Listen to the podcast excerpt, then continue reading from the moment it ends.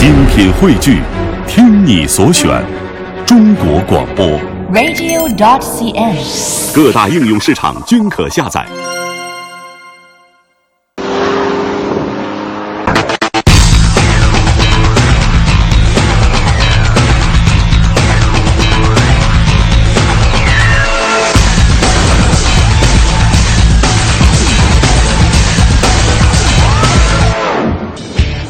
坐进宝骏七三零的第一感觉就是车内的味道真的挺大的，而且随着我们开了近两周的时间，这两台车它的味道都没有一个减弱的迹象，所以这一点真的不太好。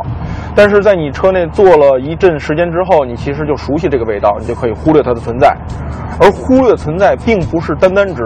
忽略掉这个气味的存在，而是指你在驾驶的时候，你真的可以忽略掉整个这辆七三零的存在，因为它驾驶起来真的是太轻松、太自然了。一切的操作动作都好像是下意识的人的本能的反应一样，这就意味着这辆车开起来不会有任何的参与感。这种感觉并不是说这辆车跟你的距离很远，而是说它的那种营造出轻松自然的驾驶感受，让你觉得它不会对你的驾驶有任何的干扰。你不会在转动方向盘的时候会考虑它的转向，哎，怎么这么贼呀、或者说，哎呦，怎么这么模糊？或者你不用考虑踩刹车的时候，它的刹车特别的突兀，或者说特别的肉，而且你不用考虑它的悬架支撑是否硬朗，也不用担心它的动力爆发是否太过的凶猛，所以整个车就是这种平淡、好开、轻松、自然的感受。这种调教是很符合宝骏七三零这种车型的定位的，这种家用用于代步的入门 MPV 的感觉。你想要的就是轻松好开，而想营造出这样的驾驶风格，其实也并不容易。这就要求它的刹车踏板还有转向的回馈力度都要均匀，不能有任何突兀的感觉。要要求它的悬架支撑，呃，不能硬邦邦，在经过颠簸啊、减速带的时候呢，过滤都要自然。这就要求它的动力输出呢不能羸弱。所以这台车的整体表现都非常的均衡一点八升的发动机感受跟一点五非常非常的接近，都是低油很充沛的感觉。只要转速超过了一千转，都会觉得动力很不错，而且它油门踏板的响应呢也是挺迅速、挺敏感的，这就让它在城市里驾起来非常的轻快。但是这样的变速箱的齿比的调教其实并不太适合，呃，宝骏730这种更偏 MPV 拉人的定位。因为之前像呃宏光，它有更多的是拉货满载的情况，所以呃传动比偏大，很利于营造出它动力更加充沛的感受。但是这台宝骏七三零，这样传动比很大的感受呢，我在高速行驶的时候就不是那么美好了，因为在时速一百公里的时候，它的转速就已经是三千转，这是五档最高档。而在时速一百二十公里每小时，就是我们国家高速公路的最高限速的时候，它的转速就已经四千转了。这个时候，它的发动机声音非常的吵，还有就是它的发动机在到四千转以上的时候，动力也并没有一个持续的再增长，所以整个的动力感受还有噪音的感受，想象一下你在高速公路上行驶，拉着你的家人，这种感受真的就是并不美好了。所以我就希望，对于宝骏七三零这种车型呢，其实它的传动比应该调得更加的宽泛一点，使它的高速表现，整个车的表现呢更加的舒适。另外呢，像现在的小排量发动机也经常使用 CVT 变速箱，或者说我们使用一台六速的手动变速箱，都会对这台车的驾驶表现有一个更好的提升。而另外，我觉得。说了，这台宝骏七三零，它整体的驾驶感受都是非常的轻松自然。但这台变速箱是让我唯一觉得有一点点意见的地方，就是它的三档、四档和五档，每次入档的时候都会有一个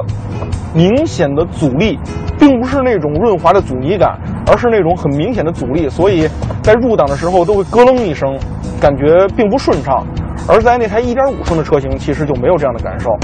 或许是个体现象。经过了动态体验之后，我们现在再来看一看这辆宝骏七三零它的内饰表现怎么样。首先，我觉得它整个设计的是非常精致的，特别是镀铬装饰还有黑色钢筋烤漆放在一起，质感很好。而且整个中控面板你看上去都不会有廉价的感觉，各种材料搭配在一起，做工啊都会让你觉得很精致，所以我觉得是挺好的一个表现。而且它整个中控的设计，功能区划分的非常的详细，而且是很大块的设计，特别是这个很大的旋钮。触控感很好，而且每个按键的这种质感呢，都让你觉得很舒适。空调也同样如此，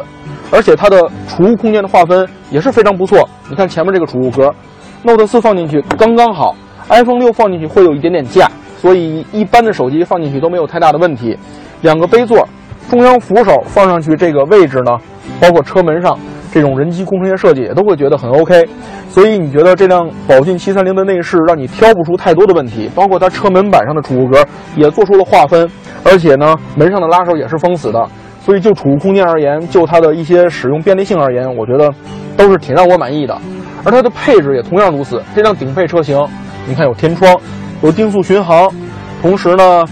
这块中控屏幕我们放在最后说，包括 ESC 车身稳定系统都是很不错的加分项目了。而这块中控系统的屏幕呢，是我最喜欢的一个配置，它有导航、有蓝牙、有倒车影像，这些都很主流。而它最好的一个让我很满意的就是它车机互联的功能。我们在一些本田的车型之前就很早就体验过把手机屏幕投射到这个车上的这块屏幕的功能，但是这辆宝骏七三零，它把一些连接方式都很清晰的写在上面，安卓、苹果分两个界面，告诉你如何去建立连接，所以做的就是人性化方面，我觉得更好了。而我们连接之后会体验一下这个屏幕。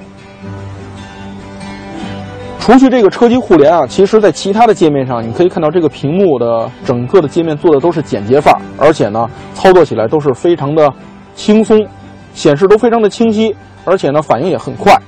下面看手机是否已经连接成功了。车机互联，你需要先连接上蓝牙，然后连接上 HDMI 的线，就可以实现屏幕投射。现在已经可以看到我手机屏幕投射到这块，呃。大屏幕上了，我现在可以完全不拿这个手机，